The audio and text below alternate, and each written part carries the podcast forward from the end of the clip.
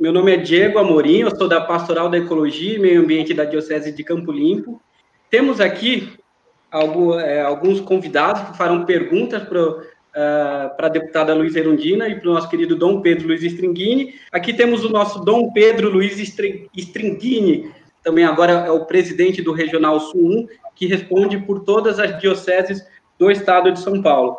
E, em seguida, temos a nossa querida, atualmente deputada Luísa Erundina, e é uma alegria muito grande recebê-la. Temos aqui três convidados. Um é o padre Darcy Bortolini, temos aqui o professor Francisco Boldião, o querido Chicão, que é professor e membro do movimento Parque Chácara do Jockey, e temos aqui a Débora Diogo, que ela trabalha no Comitê Municipal pelo Clima e no Plano Municipal de Ação Climática da cidade de São Paulo. É uma boa tarde. É, Dom Luiz, um prazer revê-lo. Há 45 anos que nós nos conhecemos no estado do Amazonas, quando trabalhamos na, na no projeto Igrejas Irmãs de Itacoatiara. O senhor fazia aquele trabalho junto com o padre Augusto, do assentamento dos ribeirinhos na terra firme, e eu trabalhava na Várzea, no município de Urucuritu. A deputada Luiz Erundina eu conheci quando ela foi eleita prefeita, em 89, e lembro que é, o mandato dela foi, a administração dela foi histórica, porque primeiro, primeira administração pública para a periferia. Tanto isso é verdade que dou testemunho que numa comunidade chamada Jardim Letícia, que era muito pobre, a diretora falou assim, prefeita, vai, vai no aniversário da, da, nossa, da nossa comunidade, da nossa creche, um domingo de tarde, às duas horas, a senhora foi lá cortar o bolo. Isto prova do olhar carinhoso a senhora tinha à periferia da nossa grande cidade de São Paulo. Muito grande estar aqui com os dois. Eu vou fazer duas perguntas ao, ao Dom Luiz algumas encíclicas da Igreja revelam aquele, aquele sentido de ensaída né, que o Papa Francisco fala hoje, da Igreja, que marcaram, marcam a história. Podemos citar, por exemplo, Rerum Novarum, Mater Magistri Pati Internis Populorum Progresso. Então, perguntaria qual a importância e a influência da Laudato Si na questão do meio ambiente hoje para o futuro, dentro da igreja e fora da igreja.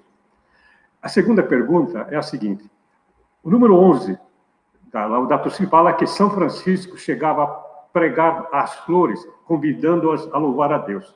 O capítulo 2 é dedicado ao Evangelho da Criação. E o quarto fala sobre a educação e espiritualidade ecológica. O senhor poderia dar alguns exemplos desta espiritualidade vinculada à ecologia? Obrigado, caríssimo padre Darcy. De fato, o padre Darcy a gente conheceu lá na década de 70 em, no Amazonas. E a deputada Irondina, eu me lembro bem, a quem saúdo com muita alegria. Na década de 90, a senhora era prefeita ainda, quando eu voltei de, de, de Roma, e fui ajudar no fim de semana lá no Jardim da Conquista, era o assentamento do Carrãozinho, não tinha nome, nós depois demos o nome de Jardim da Conquista.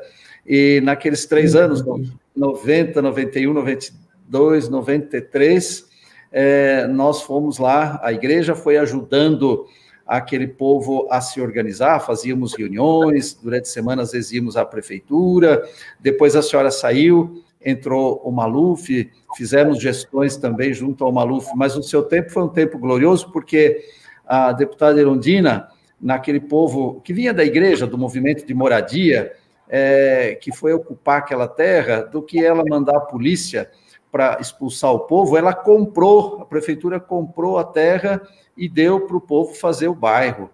Então, nós fizemos lá o bairro e as comunidades, sete comunidades. Depois se, tornar, se tornaram 14. E como, como padre, eu trabalhei naquelas comunidades nos anos 90 e nos anos 2000, como bispo, fizemos com Dom Cláudio Umes a paróquia São Miguel. Já tem até um livro sobre a paróquia São Miguel. E no tempo da deputada, da prefeita Erundina, era ainda o cardeal Dom Paulo Evaristo. Um dia, um domingo, ele foi celebrar a missa lá no Barranco e a prefeita estava também. Eu tenho uma foto do Douglas Mansur desta, desta missa e desse dia.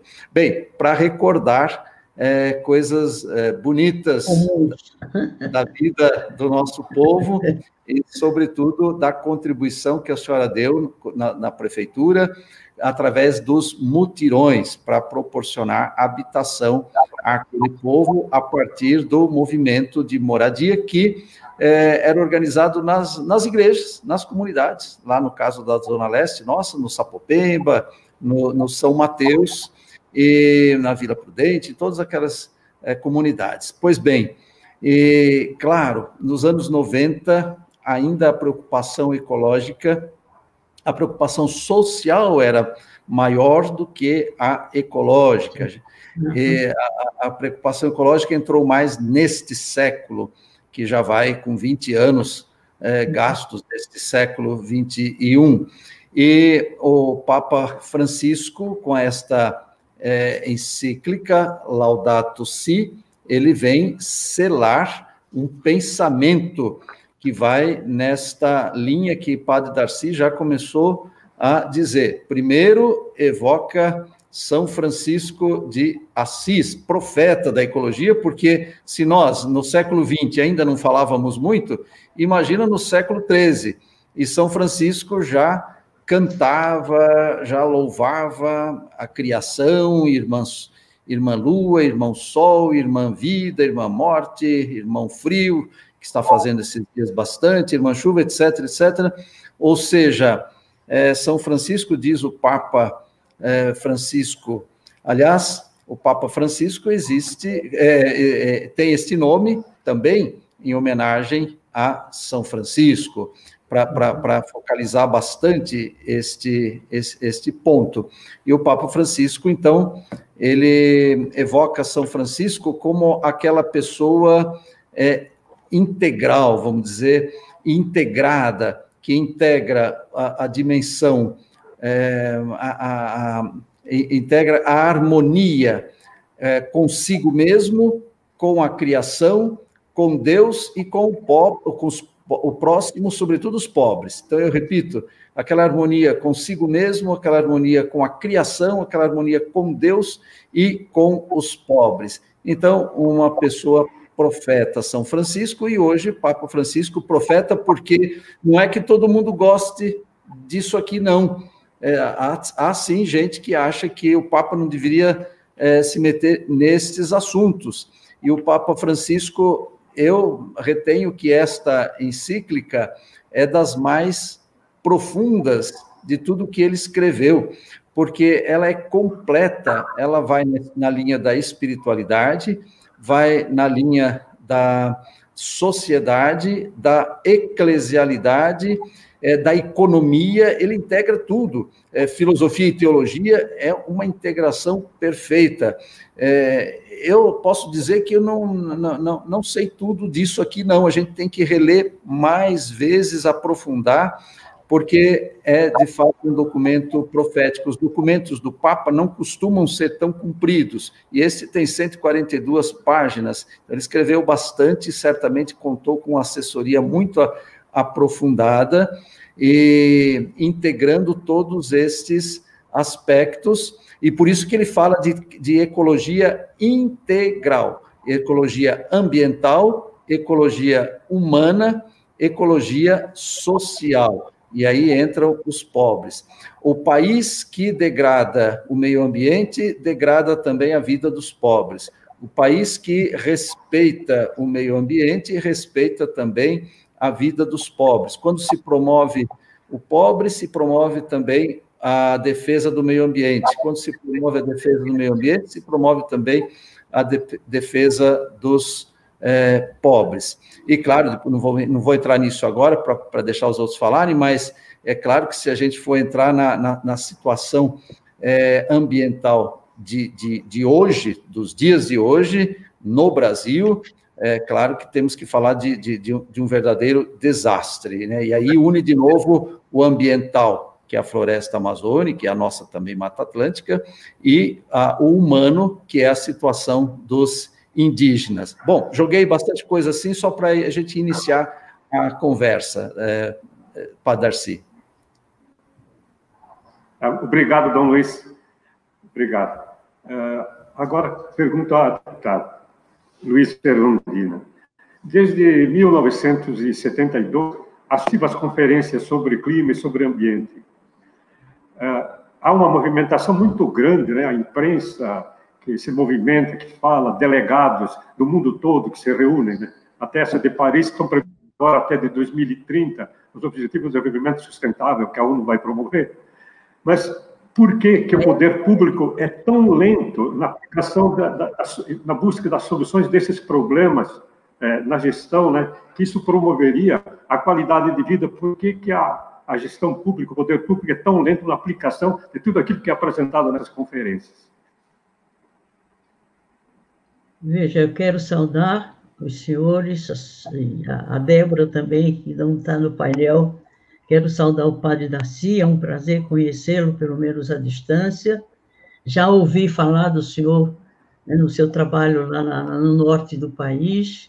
Quero saudar, me permite dizer, meu amigo eh, Dom Pedro Luiz, né, que é parte daquela igreja à qual eu pertenço, né, a Igreja Povo de Deus, eu fui bastante inspirada e ajudada e apoiada pela Igreja da Teologia da Libertação, das comunidades eclesiais de base. Eu me formei, a minha formação cristã e política foi inspirada exatamente nessas fontes. Né? E uma encíclica de um profeta como o Papa Francisco né, é fonte de, também de inspiração para que a gente possa acertar mais do que errar à frente de mandatos e de responsabilidades públicas num momento tão grave, tão difícil, tão delicado, de tantas contradições e de muita dor, né? A humanidade inteira está sofrendo. Então, existe uma, uma, uma dor planetária, digamos assim, com essa pandemia, e com aquilo que já vinha acontecendo com a humanidade. Deus queira que essa, essa, esse teste que nós estamos passando por ele, que é essa pandemia, e quem mais sofre são exatamente os pobres, a população da periferia, os que não têm como sequer se preservar né, da infecção, que já atingiu mais de 108 mil brasileiros já foram né, mortos né, sob o impacto dessa pandemia, que se soma a ela outros aspectos graves na vida do país, o aspecto político, o aspecto institucional, o aspecto social, o aspecto moral, ético, o aspecto democrático, da democracia que está sob risco. Então, tudo isso se soma é, para quem está à frente de um, uma responsabilidade de um mandato público, que precisa de alguém ou de uma instituição que nos inspire, que nos oriente, que nos faça ver qual é o melhor caminho e como perceber, como, como ler essa realidade dramática, trágica que nós estamos vivendo hoje. E a questão ambiental, na concepção que o Papa mesmo adotou, né, a ecologia integral, dentro dessa concepção da harmonia entre os vários elementos que compõem o planeta Terra e, e, e a humanidade como parte do planeta Terra, né, nessa harmonia, nesse equilíbrio que deve, ouvir, deve haver, nós temos que estar em busca dela. E nós, que estamos na área da política, né, se formos coerentes e consequentes com a nossa opção de fé, é, temos que traduzir em alguma medida, tanto quanto possível, esses ensinamentos que vêm da mãe, né? Que, é, que é igreja, a mãe terra, e tudo isso orientado por uma, por uma linha teológica, espiritual, e precisamos é, nos inspirar nela para ver se, se conseguimos a sabedoria necessária para dar a resposta, para enfrentar os problemas da forma mais adequada, mais justa é, e mais de acordo com a vontade de Deus. Nesse sentido, esse tema, é, ele vem é, no momento é, que nos coloca diante de desafios enormes, desafios enormes. Se a Terra é, é, é a casa comum, como diz o Papa Francisco, e como tal temos que nos comportar, somos também natureza, é, também no mundo dos homens, das mulheres, dos seres humanos, também temos casas comuns. E a cidade, que é aquele espaço do, da organização social, onde que está mais próximo do cidadão, nós temos que é, organizar esse espaço e lidar com os que ocupam esse espaço, né, dentro de uma visão da cidade que nos reporta a ideia de cidadão, né, de cidadania, de direitos, direitos humanos, direitos sociais, direitos individuais, enfim, os direitos todos que devem estar assegurados a partir do conceito da dignidade humana, garantido a todos esses, esses seres humanos que, numa certa, num determinado momento de uma gestão, tem um certo nível de responsabilidade sobre o o gestor na construção desse espaço comum, na construção dessa vida comum, que é a vida na cidade, para garantir cidadania para todos. E, nesse sentido, o município, que foi aquele, aquela instância de poder a qual eu fiquei mais ligada, no sentido de exercer um poder político, eh, de conseguir, inclusive, optar por determinadas políticas que sejam mais ou menos favoráveis ao interesse da maioria, sobretudo os excluídos, é nesse momento que somos testados sobre, o quanto estamos eh, fiéis ou não àquilo que uma, uma proposta como a, a, essa encíclica do Papa Francisco né, está a nos orientar nesse sentido. E o padre Daci tem muita razão, quer dizer, o poder público, né, ele é diverso, ele é heterogêneo, ele é, ele é contraditório, ele é conflitivo, pela própria concepção de democracia, que supõe heterogeneidade, pluralidade, de, de, de divergências de posições, de projetos, de ideias, de concepção de mundo, de concepção de sociedade, de concepção de Estado, e tudo isso nos coloca desafios imensos no momento em que temos que exercer, em nome do povo, é, esse poder, um espaço de poder como a cidade, e é preciso transformá-la, na medida do possível, do quanto é possível dentro dos limites do poder municipal. E essa instância de poder do Estado, ela é menos, tem menos poder, e não é por acaso. Na história política brasileira, o Estado brasileiro pelo seu caráter autoritário, centralizador, não democrático, ele é muito centralizador, ele é centralizado na instância maior, que é a União, e que é a instância mais distante do povo, a mais distante do cidadão. E por isso, quem é escolhido pelo povo para dirigir esse, esse espaço de poder, que é a cidade, né, é, tem a dificuldade que é onde a população demanda as políticas públicas, é onde há mais pressão direta sobre o gestor, é exatamente na instância da cidade, por isso, na concepção e organização do Estado brasileiro, que é centralizador, que é autoritário, portanto, ele, ele não delega poder, ele tirou do município, não deu ao município, em nenhum momento, um poder maior que ele pudesse dar conta de responder às demandas que se colocam, não é no abstrato do Estado, não é no abstrato da União, é no concreto das cidades. E, como tal, eu, me inspirando no Papa Francisco, eu via também e tomei a consciência de que a cidade é a casa comum do povo, onde demandam, esse povo demanda políticas públicas, demanda direitos, demanda cidadania.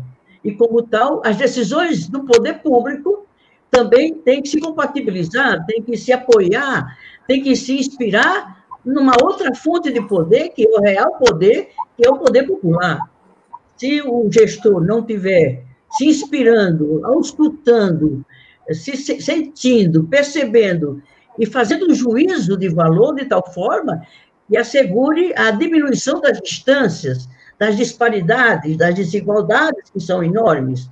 E a, a, ação do gestor, ele não pode ficar amarrado numa burocracia é, é, insensível, a burocracia não tem sensibilidade. A burocracia não está preocupada em atender o interesse do ser humano. A burocracia é um instrumento que serve, inclusive, para a disputa do poder, para o exercício do poder. E sempre quando isso se dá, se dá contra o povo. Portanto, a, os apelos aos direitos da cidadania, do ponto de vista da qualidade de vida, da qualidade ambiental, da qualidade da, de, uma, uma vida com qualidade, seja em relação aos direitos sociais, os direitos humanos, os direitos é, é, coletivos, né, evidentemente que está colocado no âmbito das cidades. E aí é que vem as opções do gestor a respeito dessa ou daquela prioridade. Então, o que nós nos preocupou muito foi fazer inversão de prioridades de tal forma que os investimentos públicos se concentrassem exatamente na atenção à maioria, que é aquela que é a última que é pensada quando ela é pensada. Então, é preciso que o gestor que governa para o povo, e como tal, governa para a maioria, sobretudo, ele tem que ter a, a, a, a sabedoria, a inteligência, a sensibilidade para quando decidir o que fazer com a representação que ele dispõe, e a representar o povo numa instância de poder, é, perceber que tem que haver uma inversão de prioridades para diminuir as desigualdades, para diminuir né, a, a, a, insegurança que existe de uma parte em relação à outra. Lamentavelmente, os governantes na história brasileira têm sido muito contemplados a, a minoria que tem privilégios, reproduz esses privilégios indefinidamente, e nunca as questões que dizem respeito à maioria se colocam em primeiro plano e se colocam no sentido de adotar políticas públicas, todas elas capazes de assegurar a cidadania plena de todos que vivem na cidade.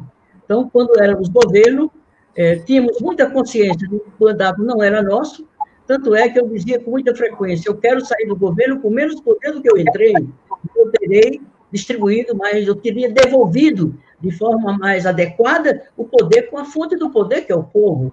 Então, um governo democrático, participativo, em que as decisões é, passam pelo crivo da vontade coletiva, por meio de mecanismos que se criam numa gestão, conselhos, é, plenárias, é, a, a, orçamentos participativos, para que a decisão colegiada, né, a, a do ponto de vista máximo partilhada, compartilhada pelos membros de uma coletividade, de uma cidade, tanto mais se consegue acertar do ponto de vista de fazer justiça, justiça social, justiça fiscal, para não cobrar mais do que aquele que, que, que tem menos, para cobrar mais de quem tem mais, para dividir com quem tem menos. Enfim, é, são critérios de decisão política na instância do caso do poder municipal, e certamente as questões ambientais, as questões que estão colocadas né, na carta do, padre, do, do, do, Papa Francisco,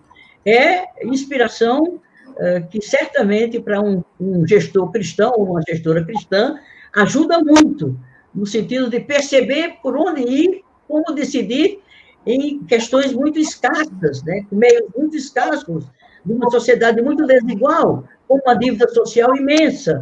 Então, é nesse sentido que eu vejo a encíclica do Papa Francisco, no sentido de, exercendo o poder, eu procurar sempre né, colocar a prioridade da decisão no interesse do mais fraco, né, do mais esquecido, do mais excluído, do mais vulnerável, e nesse sentido, eu acho, se cumpre a vontade de Deus, expressa naquilo que expressa o Papa Francisco, nos, nos tempos de tanta injustiça, de tanta violência, de tanta desumanidade, um, uma, uma gestão que seja democrática, popular e responsável, inspirada nos conceitos cristãos do poder da sociedade e do ser humano, é a melhor forma que se poderá dispor, fazer, de modo a estar em harmonia com o planeta Terra, estar em harmonia com o ser humano, se sentir terra também, se sentir também planeta,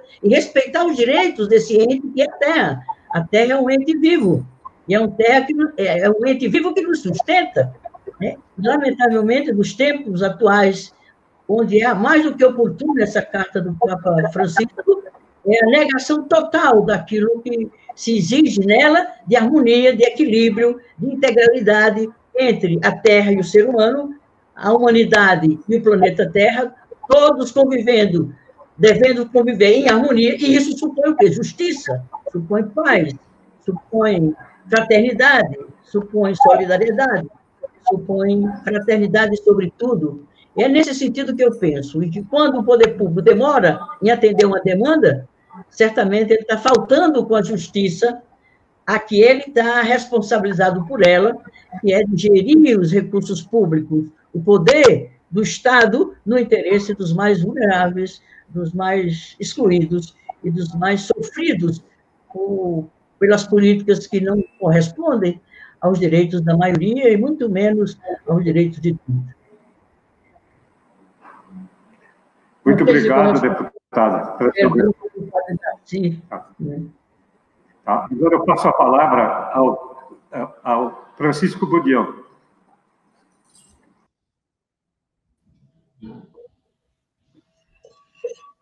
Boa noite, boa noite, Dom Pedro Luiz, boa noite, Luísa, boa noite, Padre Darcy, boa noite a quem está acompanhando a gente aqui. Então, antes de mais nada, falar da minha alegria em poder compartilhar esse espaço com vocês, né? Vocês Luísa, Dom Pedro, Padre Darcy, que são referências, né, na minha vida, em momentos diferentes, né, então, hoje eu sou um educador, sou um professor, trabalho numa escola, é, sou um militante, né, trabalho na defesa aí dos direitos da criança e do adolescente, e também, é, aqui na região, participo de toda a mobilização pela criação do Parque Chacara do Jockey, e hoje também na discussão mais ampla da cidade desses temas. Então, também hoje né, me apresento como ambientalista, como defensor do meio ambiente. E, e, falando dessa referência, né, que a gente vai acumulando na vida com pessoas importantes que a gente vai acompanhando, vai ouvindo, é, reivindicar o evangelho, né, acho que a, a, minha primeira referência é a referência de Jesus, é a referência do evangelho, e a partir da referência de Jesus, eu como adolescente, eu fui buscar me inspirar na ação profética de quem vive o evangelho na sua prática, na sua vida, no seu testemunho. Então, saudar a Erundina, a Luísa, saudar o Dom Pedro, saudar o Padre Darcy. É, queria então fazer a primeira pergunta para o Dom Pedro, é, pensando um pouco, Dom Pedro, na, na dinâmica, na, na, dimensão que o senhor resgatou na sua fala, né, da, de um dos conceitos importantes da encíclica, que é a ecologia integral. Então, eu queria associar três dos conceitos que são importantes que estão na, na Laudato. Então, o conceito de casa comum, o conceito de ecologia integral e o conceito de conversão ecológica. Por que, que eu estou querendo relacionar esses três conceitos? É, eu sou resultado da minha vida, o que eu escolhi fazer, o que eu, é, a, a, aquilo que eu dedico tempo hoje como educador, como defensor dos direitos da infância, do meio ambiente, né? a minha primeira referência é o Evangelho, né?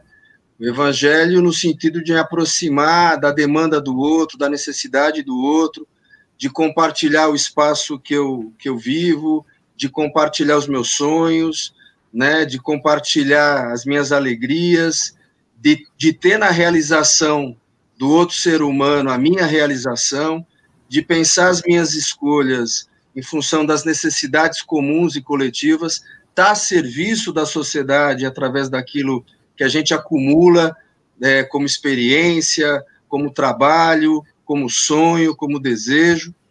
Então, eu queria pedir para o senhor que o senhor é, me ajudasse a entender por que é tão difícil né, para a nossa igreja, para muitos dos nossos irmãos em Cristo, é, defender né, o, o, meio ambiente, defender a Laudato Si, é, reivindicar a importância da, da Laudato Si no momento tão crucial da nossa humanidade, né? Já era grave o que a gente vivia com relação ao desrespeito ao meio ambiente, né? O desrespeito ao meio ambiente através de um modelo de economia e um modelo de consumo que destrói, né? Que cria desigualdade social, que afasta as pessoas, que impulsiona as pessoas também para projetos individuais e não coletivos.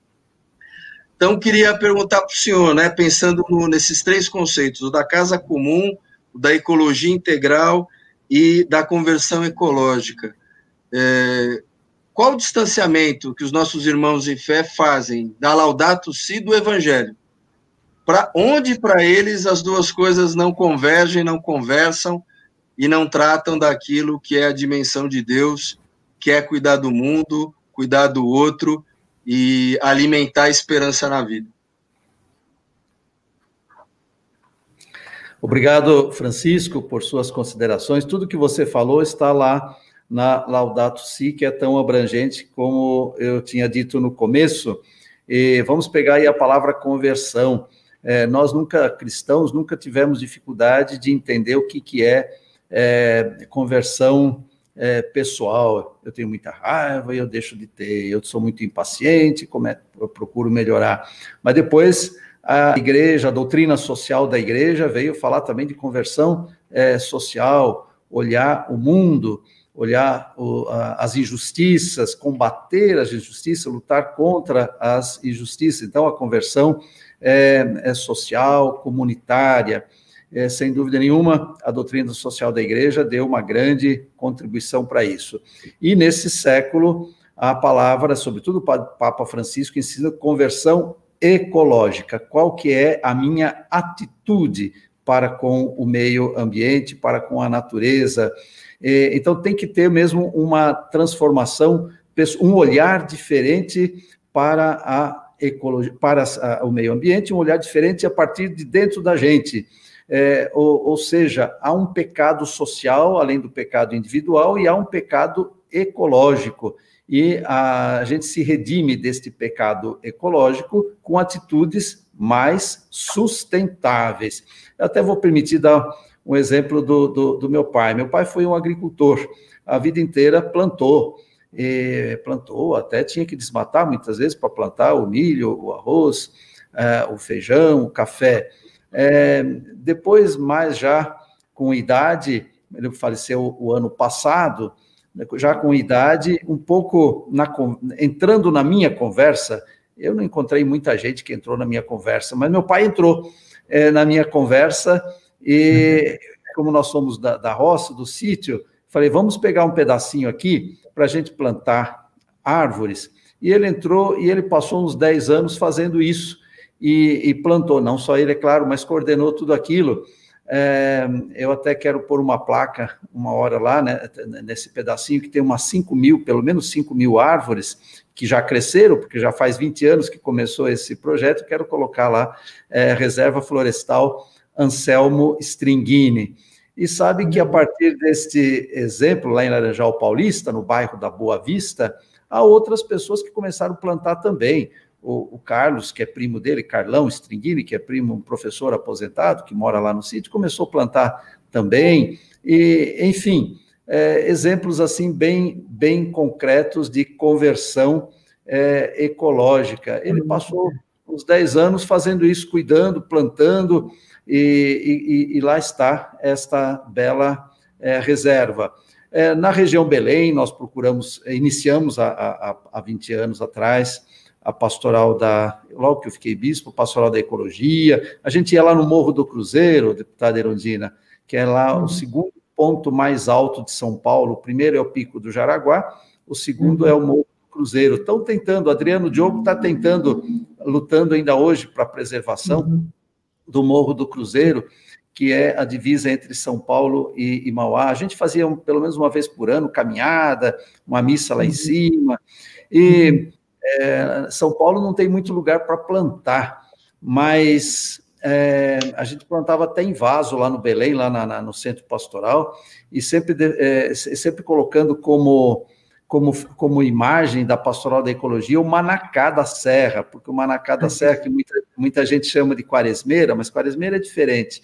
É, o manacá da serra, que é esta flor é, esta, esta árvore que, que, que, tem três cores, né? essa flor de três cores, branca, rosa e, e, e roxa, eu sempre começava, perguntava, gostava, gosto de perguntar para as pessoas por que, que tão, são três cores.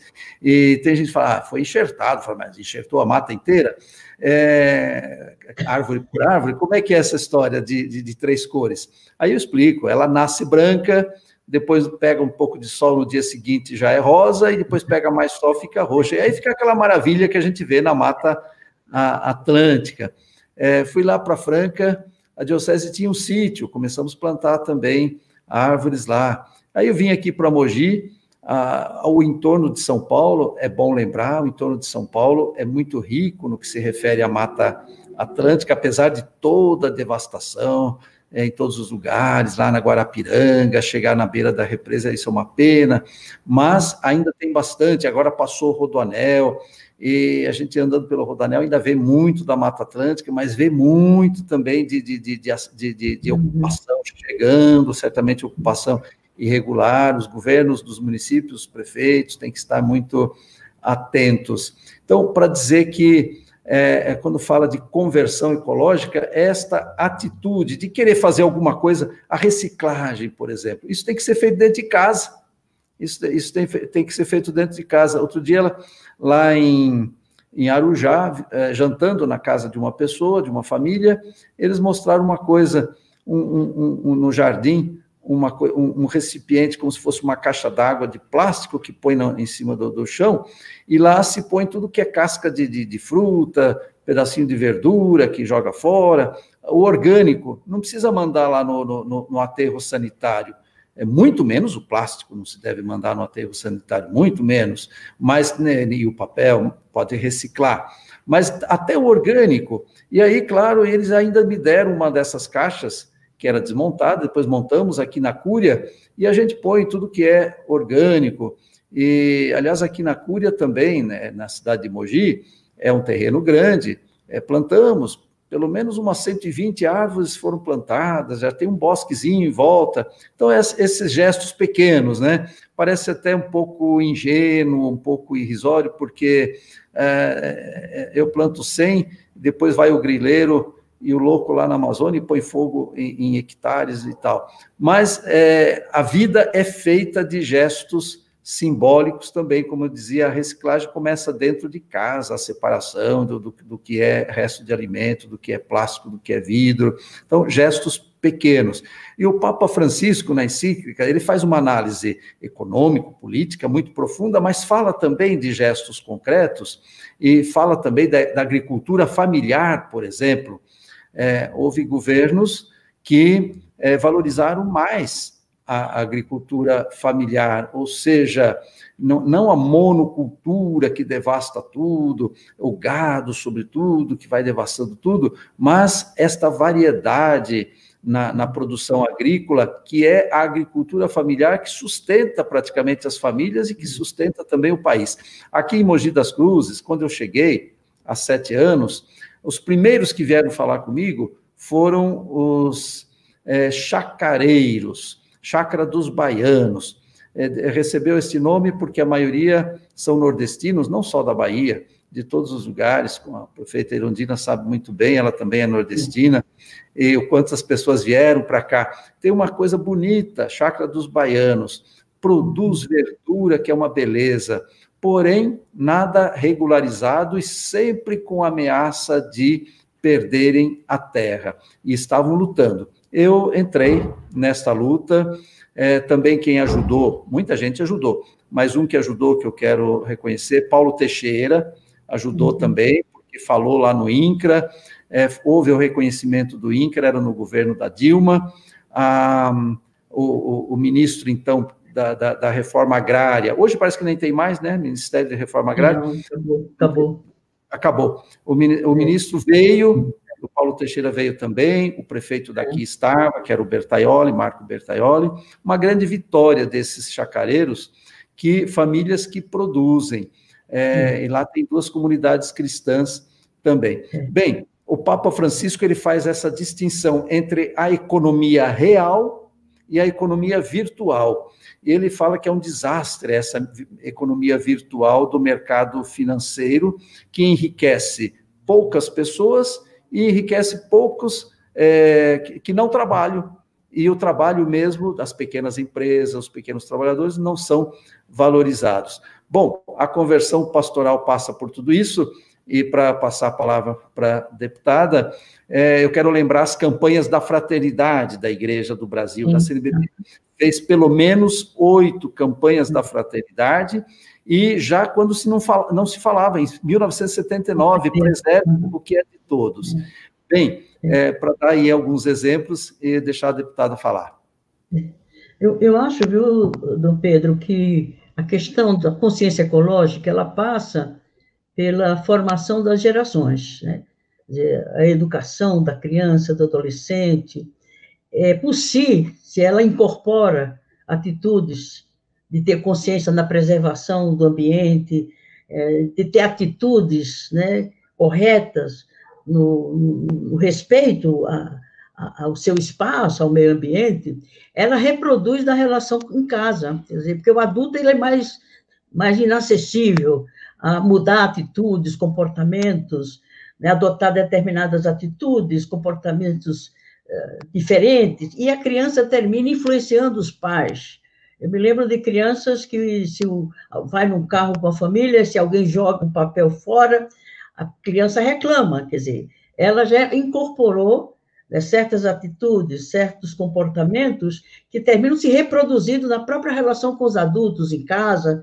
Enfim, portanto, eu acho que uma consciência ambiental, né, ecológica, ela passa muito pela mudança de, de, de, de consciência das pessoas. E isso vale para todos os estágios da vida e de todos os ambientes onde as pessoas frequentem, né? E nesse sentido, eu acho que se avançou um pouco.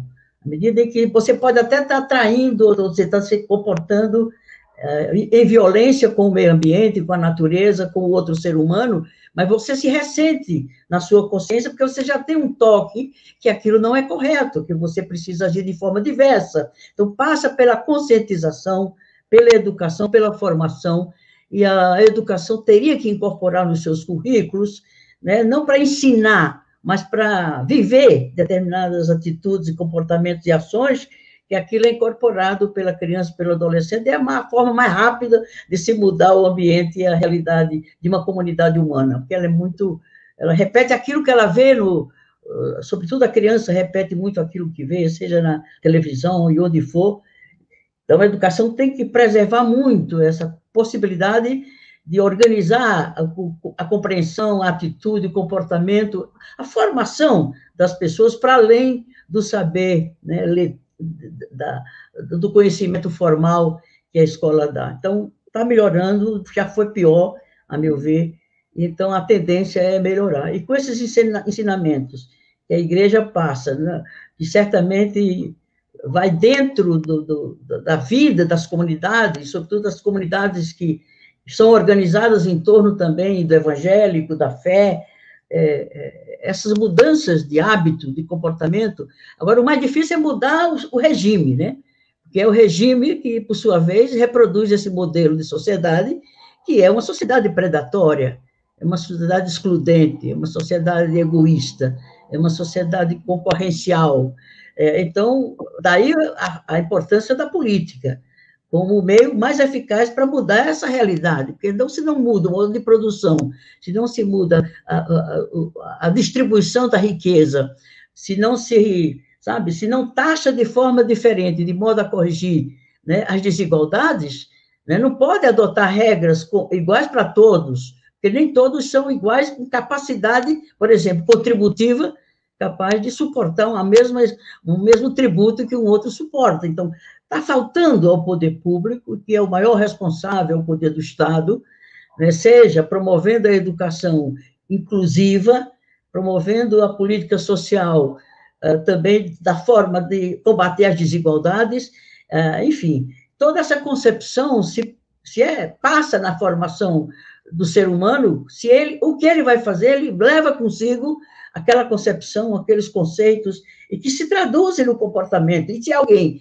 cujo comportamento é, é, é elemento de influência para outros, mais ainda tem motivo quem está na cabeça de uma de uma de um, de um coletivo é, tem que explicitar isso no seu comportamento, na sua prática, senão é, ele não dá conta daquilo de sua responsabilidade. Eu acho que passa muito pela educação, né?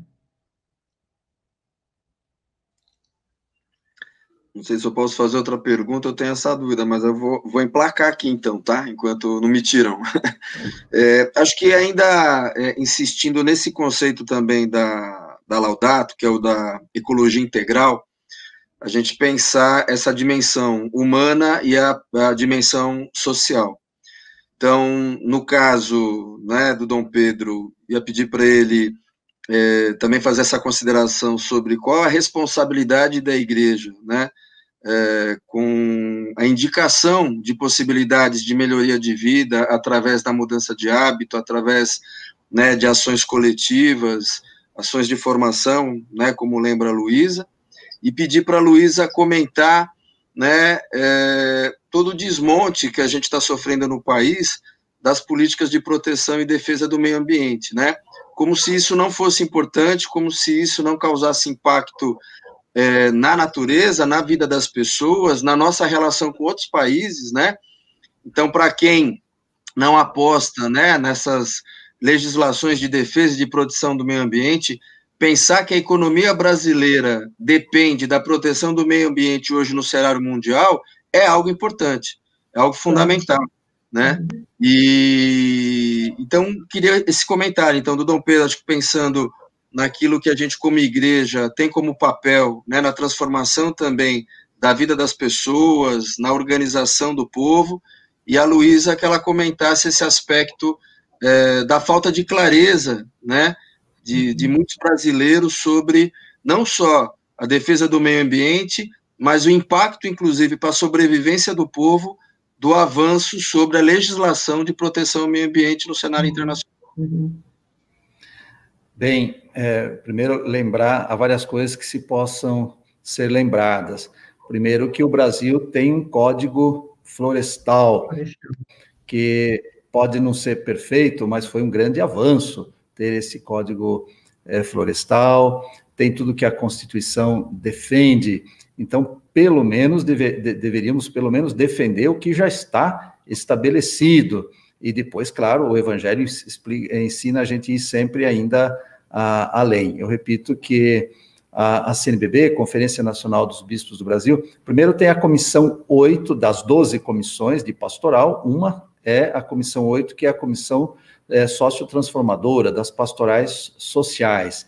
E para além é, dessa comissão, ou seja, um pouco acoplado a esta, a esta comissão, para ser ainda mais específico, tem toda a comissão da Amazônia, que deu resultado no sínodo da Amazônia, e nesse sentido a gente tem que lembrar Dom Cláudio Umes, que é um, o arcebispo emérito de São Paulo, e que está dedicando sua vida praticamente para a Amazônia como coordenador desta comissão. Depois tem ainda uma outra comissão na CNBB para olhar com carinho e com profetismo esta questão da devastação pelas mineradoras, é, tudo que a mineração tem feito e a grilagem tem feito de estrago na Amazônia. E voltando às campanhas da fraternidade, a 2011, aquela que fala é, da vida no planeta é importante, e a, a, a, criação geme em dores de parto. Depois, aquela que fala dos biomas, né, os biomas diversos. Uhum. É, a gente nem, nem, tinha ouvido falar muito nesse negócio de bioma e foi se tornando nas comunidades é, é, familiar esta terminologia de que o bioma amazônico, o bioma do Cerrado, o bioma da Caatinga do Nordeste, dos Pampas do uhum. Sul, da Mata Atlântica Nossa, etc, etc. Uhum. E depois teve também uma campanha sobre é, saneamento básico. Eu até digo que a, a, a, a, ecologia e a luta pela defesa do meio ambiente, que é tão ampla, mas passa por um detalhe, não é nem detalhe, por um, ponto fundamental, a, a, prefeita já, Erondina já falou, que é o urbanismo. Como é que nós queremos organizar e pensar as nossas cidades? As nossas cidades não pode ser um amontoado de gente, tem que ter quali qualidade de vida. E aí eu sempre faço, como eu sou da roça, sempre faço comparação. Nós éramos tão pobres lá na roça, na infância, nem água, nem água encanada e luz elétrica tinha, mas nós tínhamos espaço, nós tínhamos aquela beleza da, da, da natureza, a, a, abria a janela e via o horizonte, e caminhávamos. É, hoje, o, o povo ficou fadado a viver na aglomeração. Como é que pode falar de isolamento na pandemia para quem já vive aglomerado e não tem outro modo de viver senão a, na vida aglomerada com é, sem saneamento básico. Por isso que houve uma campanha sobre o, o saneamento básico. Então, eu penso que a, a, a, luta ecológica, a luta ambiental, trabalho de defesa do meio ambiente hoje passa muito por isso que é o urbanismo. O Papa também menciona na, na encíclica. E, claro, também já foi falado, eu repito, a, a, passa pela política. Nós tivemos a política de, eh, demonizada né, nesses últimos tempos. Tudo que é, é, da política não serve. E os políticos, então, nem se fala, esses é que não servem mesmo. E por isso vamos eleger gente que não é da política, que eu não sou político, eu sou trabalhador, ou eu não sou político, eu sou não sei o quê. É, foi um, um, uma grande uma grande falácia, uma grande falácia. O Papa fala que a política tem que regular a economia. Então, se eu, se eu elimino a política, quem que vai é, regular a, a, a vida econômica e, e, sobretudo, a exploração e as injustiças que do mundo econômico é, se sucedem? Então, a política é importante, é a ciência do bem comum, é a arte do bem comum, e é uma forma elevada de caridade, já dizia o Papa Paulo VI. Então, olha que esta questão ambiental, ela vai desde aquelas pequenas ações individuais de cada um até o macro, que é a dimensão macro, que é a dimensão política é, municipal, estadual, é, nacional e internacional. E tudo está interligado na vida, no meio ambiente, na sociedade e também na política. Erundina. Veja, tudo diz respeito a de como se organizam as sociedades e de como o poder dessas sociedades é, é exercido, né? E os problemas têm raízes estruturais. Mesmo a questão da preservação do meio ambiente, a preservação da vida, né, a preservação né, da, da, qualidade de vida das pessoas, seja na cidade, seja no campo, passa pelo modelo de desenvolvimento adotado prioritariamente por uma dada sociedade. Então, por exemplo, o, o Dom Luiz falou da, da, do Estatuto da Terra, não, não o Estatuto da Terra, o Código Florestal. Esse Código Florestal não é mais aquele do passado que regrava, que aplicava multas para quem devastasse a partir de um limite.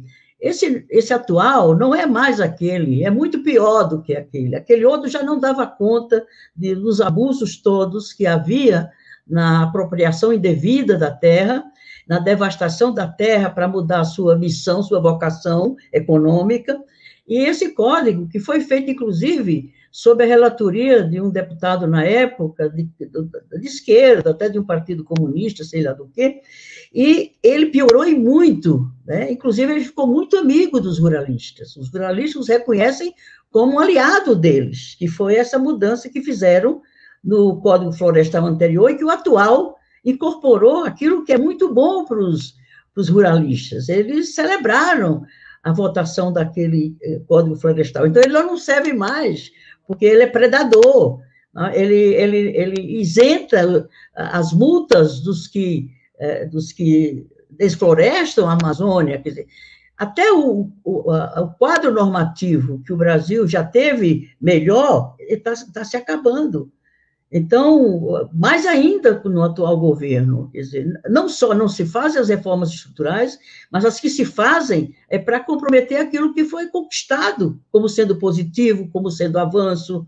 Isso tudo pelo ordenamento de um modelo de economia mundial, globalizado, é, que penaliza exatamente os países mais pobres, o terceiro mundo. O primeiro mundo está se dando de um jeito, o terceiro mundo está se dando de outro, e sempre à luz de um mesmo modelo, que é o um modelo concentrador, é um modelo financista, né, rentista. As pessoas não querem mais trabalhar, não é que as pessoas, quem tem dinheiro, não quer mais aplicar esse dinheiro para gerar emprego, não, ele vai pôr nas bolsas de valores para concorrer diariamente, hora por hora, noite após noite, ele tem os seus, os seus assessores para acompanhar o movimento das bolsas de valores no mundo, para saber onde ele tira, de onde para pôr aonde, para poder lucrar mais. Portanto, é a lógica financista, financeira, fiscal, é, de, de, do lucro acima de tudo. E o nosso modelo não é outro, é esse modelo. É pior, as desigualdades dentro de um mesmo país. Pensa, pensa nas desigualdades entre as regiões do Brasil. É tudo isso no sentido que nega tudo aquilo que o, que o Papa Francisco nos ensina com essa encíclica. E no meio urbano também, por exemplo, nós temos a lei, o Estatuto da Cidade, que é uma lei bastante avançada, ela veio no bojo do movimento social, né, em torno do direito à moradia, em torno do direito a, a, a, a um, meio urbano mais humano, né, com mobilidade assegurada em termos de qualidade do transporte público, os vários modais do trânsito numa cidade como essa, sabe? É, o tributo municipal, ele penaliza igualmente os desiguais, por exemplo, os tributos que seriam um modo de você estabelecer menos, menos desigualdade nos encargos tributários, ao contrário, o pequeno contribui mais do que o rico, porque os, os tributos são distribuídos, né, seja sobre o consumo, sobretudo sobre o consumo, além da, da produção, que não, não tem quase tributos, e isso só aumenta as desigualdades. Por isso, o rico é sempre mais rico, e isso não é uma, não é uma demagogia, o rico é sempre mais rico, não é um discurso ideológico, e o pobre é sempre mais pobre, exatamente porque o modelo de economia, o modelo de, de, de, de finança é financeiro, é financista, é fiscalista, é rentista. Então, é ter mais casas para alugar para ter mais renda, é exatamente ter mais. Enfim, não é distributiva no sentido que, inclusive, é, não é inteligente, a meu ver, porque uma sociedade menos desigual é uma sociedade mais harmoniosa, ou não? Quando há tanta miséria, tanta pobreza, que gera violência, isso é ruim até para aqueles que têm que levantar os muros né, para poder se, se, se livrar né, da, da, da, por exemplo, da marginalidade. Quer dizer, é uma falta de inteligência. Eu me lembro que no último ano do nosso governo, nós tínhamos um, um déficit de vagas nas escolas do ensino fundamental uh, a ser preenchidas. E tinha terrenos públicos que nós tínhamos reservado, tinha projeto para construir escola nesses terrenos, só faltava uma receita no orçamento que pudesse dar conta de construir mais 40 escolas, aquelas 40 escolas com um número tanto de vagas permitiriam zerar o déficit de vagas nas escolas do ensino fundamental. Eu só faltei ser caçada do meu mandato por ter feito uma alíquota do IPTU um pouco mais né? não é pesada, não, mas diferenciada do que tinha grandes mansões, tinha prédios de supermercado, tinha, tinha, tinha lojas de supermercado, tinha shopping center. Era um percentual que não era nada exagerado, mas já corrigia um déficit tão grande na relação comparativa de quem pagava o tributo por uma casa que morava. Isso só faltaram de perder o mandato. Portanto, há uma insensibilidade, até do ponto de vista da inteligência humana, porque uma cidade onde as, as necessidades básicas estão atendidas, que é melhor para todo mundo, que não precisa. Aí eu dizia para eles: olha, vocês vão ser obrigados a levantar os muros das casas de vocês, ter mais guardas particulares para proteger vocês, porque vocês não permitem que esses alguns milhares de jovens eh, tenham acesso à escola pública. E, de fato, depois de um certo tempo, o aumento da violência, da marginalidade da juventude cresceu, mas é real isso. É, é, é, o sentido de solidariedade. Não se tem a compreensão do que é a solidariedade. A solidariedade não é um gesto generoso de alguém por outro. Ao contrário, é um gesto bom para todos. Porque divide um pouco mais, quer dizer, equaliza um pouco mais. Acho que tudo isso é o espírito dessa carta, é exatamente isso. Não precisa de muito para alguns, né? nem precisa tão pouco para a maioria. Né? É possível uh, colocar os bens da terra, os bens gerados por todos, num nível de distribuição mais adequada, e isso tem que ser refletido na legislação. E não pensem os senhores que a legislação, primeiro, não é cumprida naquilo que ela, que ela tem de bom, e segundo, ela não se preserva muito tendo de bom, porque eles alteram a cada governo, particularmente em governo com os caráter que tem o nosso atualmente, lamentavelmente estão se perdendo não só o patrimônio público, com a privatização, até da água, o saneamento foi privatizado. A água que o senhor falava, o saneamento básico que o senhor falava, Dom Pedro, hoje já não tem mais, porque agora tem que comprar. E o capital não investe onde não tem lucro. Então, é um, é um bem de mercado, você disputa esse mercado e muita gente vai querer investir em saneamento, vai querer investir na produção de, de água, tratar água para vender, porque vai ficar muito caro. Então, se o pobre hoje, 50%, não tem saneamento básico, né? não tem esgoto, embora pague por ele, Né? Quando vai pagar água, já paga junto o esgoto, só que 50% não tem esgoto no nosso país. Então, realmente, é começar do zero daquilo que o nosso, nosso profeta Francisco está pregando nessa carta, em todos os seus gestos e palavras. E, lamentavelmente, nem todos da igreja entenderam o profetismo, a missão, que é São Francisco reencarnado entre nós, né, nos tempos de hoje, é, é aquele que fala quase no deserto, mas toca mentes e corações que estão voltados, de fato, para transformar a humanidade. Se não se transformar, vai morrer todo mundo, como está acontecendo aí com essa pandemia. Isso é consequência dos maus tratos que a humanidade fez com a Terra e com outro ser humano. Não tem outra razão de ser. Pode ser que essa lição tão dura está pegando, pega mais o pobre, mas com certeza pega também alguns poucos deles, quem sabe isso, os acorde e diga, olha, daqui a pouco não tem, nós não chegaremos mais aqui, então isso é um, um fato né, irrefutável, a morte vai vir mesmo, então é burrice acumular tanto, deixando tanto sem o essencial para manter a sua própria vida, com condição digna, humana, é, é, é uma coisa de conversão mesmo, sabe? Tem que converter o ser humano naquilo que ele é, como ser humano, limitado, contingente, finito, enfim, é uma burrice. E isso é pregado pela mídia, pelos meios mais poderosos de influenciar as pessoas. Então, é algo de uma gravidade. O Brasil está perdendo tudo que tinha, já acumulou ao longo de sua história, de patrimônio, de, de políticas públicas, de riqueza comum, é, é algo dantesco que nós estamos transformando, que está, em que está se transformando esse país. Desculpe, eu acho que eu falei demais. Obrigado, Luísa. Obrigado, Dom Luiz. Mas eu acho que esse debate ele tem que ser mais ampliado, mais expandido, para levar lá para todo mundo, né, para poder acordar, é uma questão de consciência. Né? Débora, chegou você. Oi, boa noite. Muito feliz estar com duas pessoas que eu admiro boa tanto. Boa noite, Dom Pedro. Já conheci, já conheci o trabalho do senhor também há, há vários anos. É, na região leste, inclusive a pastoral ecológica, eu trabalhei na região e conheci de perto, nós fizemos alguns trabalhos conjuntos. E a deputada Erundina, então, nem se fala, é um exemplo de para nós mulheres, né, de, de garra, de, é que são muitas luta, junto. de tanta, de tanta coragem. Parabéns, estou muito feliz de estar aqui com vocês. E eu Mas é o sonho que é grande, é o sonho. É, o sonho é, que é isso que alimenta o nosso eu sonho. Eu dizer, né? viu, viu, Dom Pedro, que o sonho não cabe numa vida. Não, fica... Importante um sonhar. sonho, por mais que para que ele seja sonho, ele não deve caber numa vida. Ele tem que passar de geração para geração para ir é estimulando. Isso mesmo. É verdade. Aí é que é mais, mais legal.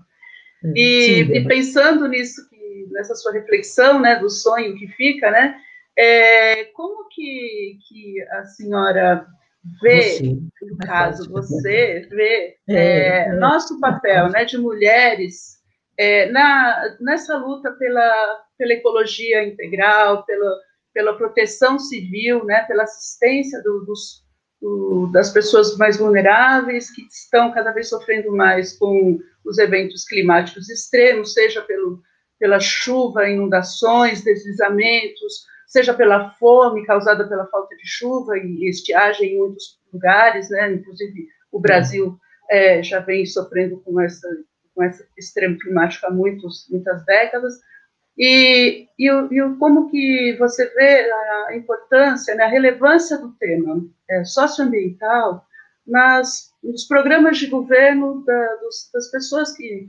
estão se candidatando, que estão se manifestando politicamente.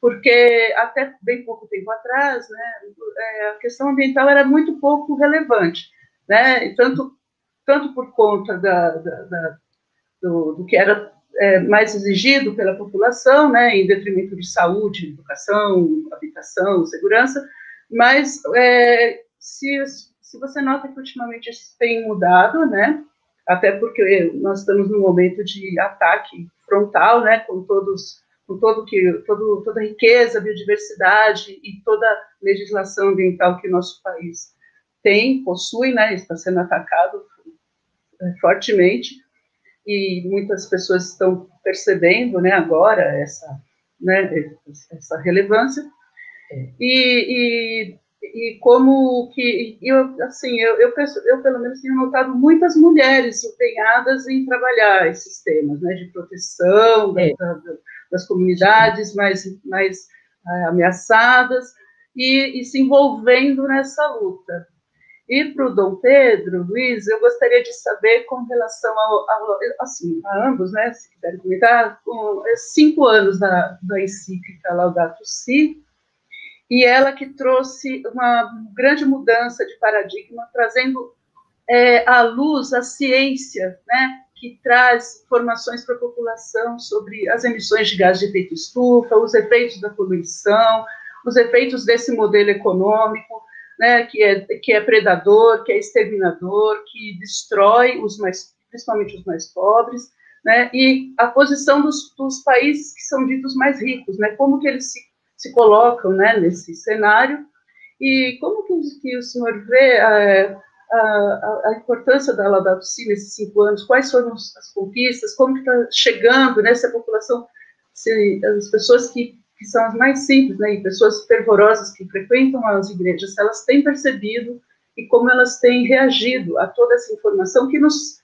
de uma certa maneira, é, é negada, né, à população, né, então todo mundo é levado a, a fazer aquilo que ah, é a moda, é o consumo, é, va, valores, né, totalmente é, mudados, né, é, deteriorados, e, e, e, a, e, essa importância de conseguir levar essa luz, né, a informação religiosa, junto com a ciência, junto com a compaixão, com, a, com essa percepção, né, consciência mesmo humana do, da, de, de, que estamos todos conectados, né, de que o ambiente é um só, né, não, não é, nós não estamos, não somos superiores à, à, à natureza, estamos, né, inclusive sofrendo com ela os efeitos é. dessa, dessa degradação. É, então, como, a Laudato Si já completou cinco anos, né, agora eu gostaria de saber como está sendo é, esse processo todo aqui no, no, Brasil. Olha, houve tempos na igreja, é, na nossa igreja católica, né, da teologia da libertação, do Papa João XXIII, né, é, e que se reproduz em outra escala, numa outra dimensão, e no sentido mais moderno da igreja no mundo com, com o Papa Francisco, né? as comunidades uh, locais, né, territoriais, elas tinham um, papel de, de, formação, de educação muito forte. Né? No meu tempo já era assim, dizer, eu me formei muito inspirada no sentido de justiça que a igreja me deu, sabe? No sentido de fraternidade, no sentido de, just, de, no sentido de justiça mesmo, era muito forte. Né? E, nesse sentido, eu acho que se perdeu um pouco. Eu acho que não temos mais aquelas comunidades com uma ligação tão forte entre fé, né? a fé e a vida, a, fé, a vida e a fé, a fé e a vida, fé e política. Né? Havia um sentido forte e uma preocupação de formar as pessoas nisso. Por exemplo, essa proposta do, do Papa Francisco, ela é tão revolucionária, ela é tão radical na sua concepção de mudança, de, de sentido humano da vida, na relação com a terra, na relação com o outro, na relação com o ambiente, relação com, com os outros entes da natureza, que somos todos iguais, só diferentes, iguais como origem, etc. Eu acho que faz falta hoje. Então, essa carta, com o nível de radicalidade que ela apresenta, de profundidade, de revolu sentido revolucionário de mudança, ela é tão, tão profundo, tudo isso, que ela vai levar um tempo para ser incorporada, a meu ver. E ela tem que ser traduzida na vida mesmo. O padre Dom Pedro ele deu várias lições que mostram a força do, do concreto, né? a força do espaço local, a força do, da, do território. É ali que a vida te testa e te molda, né? Para melhor ou para pior, dependendo do que como você se oriente. E se você tem uma fé engajada, uma fé que, né, que influencia o teu modo de ser, tuas atitudes, teus comportamentos, isso vai entrando e se torna tua vida. Você nem precisa mais lembrar que foi o Papa que falou aquilo, porque ele está tão introjetado no teu modo de ver, de perceber, de reagir, de comportar, é, que já se torna, aí você vai mudando as outras pessoas. Por exemplo, no mundo da política, a Bachelet, a ex-presidente do Chile, ela hoje está na ONU, né, na Direitos Humanos da ONU, ela tem uma expressão muito bonita sobre as mulheres. Você começou falando das mulheres, o papel das mulheres, como é que as mulheres estão né, respondendo a esse momento que está sendo exigido de nós mulheres. Ela dizia o seguinte: que uma mulher, quando ela entra na política, a política muda a mulher. Quando muitas mulheres, ou várias mulheres entram na política, as mulheres mudam a política. E é bem isso. Eu acho que à medida em que nós mulheres vamos conseguindo disputar com o homem é disputar mesmo, porque um homem, uma mulher a mais na política é um homem a menos, e ele não quer, né? E eles são maioria. Nós somos, nós já fomos 8% na Câmara do Federal. Hoje nós somos 15. Entre 15 e 13. Quer dizer, é muito pouco ainda, né? Mas já há um, um despertar. É o poder, não o poder pelo poder, é o poder pelo que ele permite que você faça. A diferença entre o poder na mão de alguém que é consciente, que é democrático, que é, pensa no outro, ele serve para melhorar a vida de todos, né? grande parte. Na mão de um que é egoísta, personalista, só pensa nele, é um poder que serve a ele, seus amigos, seus parentes, seus. Enfim. Então, eu acho que a gente tem que perceber o poder é necessário. Poder político é necessário. Poder político não no nosso interesse, mas como um instrumento a partir do qual a gente pode melhorar a vida das pessoas. A gente pode melhorar a vida da nossa comunidade, da nossa. Então, a política é fundamental. Isso a gente não descobriu ainda. O, o, o Dom Pedro lembrava né, os preconceitos que tem contra a política e contra os políticos. Contra os políticos, até tem razão. Eu acho que tem muito político mesmo que não, sabe, está no lugar errado, teria que não estar tá lá. Mas, nesse sentido, eu acho que tem que valorizar a política interessar, fazer as pessoas se, se encantarem pela política. Aqueles que se encantam pela política né, é alguém que vai mudar a política, no sentido de colocá-la como um bem comum, como o senhor dizia mesmo, né? É, é, a caridade, né? É o sentido maior da caridade, é você usar o poder que os outros te emprestam, te confiam, te delegam, para você servir à coletividade. Não há coisa mais encantadora do que essa. Então, nesse sentido, eu acho que o Papa também, ao nos colocar esse desafio enorme, ele coloca todas as questões diante de nós para você fazer as suas opções, seja como indivíduo, seja como trabalhador, como mulher, como homem, como, sabe, como educadora, como, enfim. Eu acho que é uma, um recado de transformação da humanidade, como aquela que Francisco fez na sua época, no, no século XIII. Paulo, o, o Papa Francisco está fazendo hoje nesse século, o século devastando, a sociedade está devastada, a natureza está devastada, a vida está devastada, e aí vem um recado mais forte de Deus, e vem muitas vezes com dor. essa pandemia, não tenho a menor dúvida que isso é uma, um recado do divino, um recado da força maior que nos, que nos deu a vida, que nos sabe? Que está dando uma lição. Olha, você veja o que vocês estão fazendo. Eu acredito, viu, do, Dom Pedro, que a gente viu, Débora, a gente vai sair, a humanidade vai sair melhor dessa. Porque a dor é muito, muito, então, muito universal, é uma dor universal. As 68 mil famílias que perderam seus, que não podem nem se despedir dela. Outro dia, uma, enfer... uma moça se vestiu de enfermeira para entrar no hospital para ver os pais dela que estavam lá. Né? Para atravessar entrar como enfermeira para poder tentar chegar perto do pai e da mãe que estavam lá morrendo. É, é uma dor, nunca vi uma dor maior, já vivi até agora. Já passei por duas ditaduras, uma ainda como criança, mas já sofri os impactos dela na época do Getúlio, é, da, da, da, da, da ditadura do Getúlio, uh, e, e a, a, de, de 21 dias, de 21 anos da, da ditadura militar, eu nunca vi no mundo da humanidade, da história no Brasil e no mundo, algo tão, tão trágico, tão violento, tão amplo, tão universal. E isso não pode ser outra coisa senão Deus alertando. Cuidem, vejam o que vocês estão fazendo. Entendeu? Contra o indígena. O presidente vetou uma lei que a Câmara aprovou para mandar água, para mandar álcool, para mandar proteção para os indígenas. Estão morrendo, já morreram, quase mil índios já morreu da, da, da pandemia. Olha, isso é um absurdo. Vai, vai, vai ser um, um genocídio, é genocídio que está é acontecendo. É então, o Papa veio numa hora que a gente tem que incorporar de tal forma essa, esse recado dele, que a gente precisa esquecer o, o livro, o texto, porque ele estaria traduzido na forma que a gente deve ter encarnado esse livro. Ele, ele transforma a gente. Se a gente se colocar no espírito que ele vem com a, com a radicalidade, o termo que mais me ocorre é radical. Ou você é radical ou você não vive isso. Né? Obrigado. Eu, eu mudei de assunto, desculpa, mas. Não, não. Estamos no, estamos no, no assunto e dizer a Débora que falou da, da Irundina como mulher na política, exemplo para as mulheres, é, dizer que ela é um exemplo para os homens também, viu? Também, é, verdade. É, um grande, um grande exemplo. Ah, a, gente, porque... a gente pensa assim, fulano de tal foi não sei o quê, fez o quê, não fez nada sozinha. Veja que secretariado que eu tinha, Paulo Freire, Marilena Chauí, Paul Singer, Eduardo Jorge, só tinha gente, Pedro Talari, o que tinha de melhor nesse país estava naquele governo, era um ministério. Então, só podia dar certo. Né? E eu não me achava que eu sabia das coisas que eles sabiam, só eles sabiam das coisas de cada área deles. Era dar autonomia para eles e dar o rumo, né?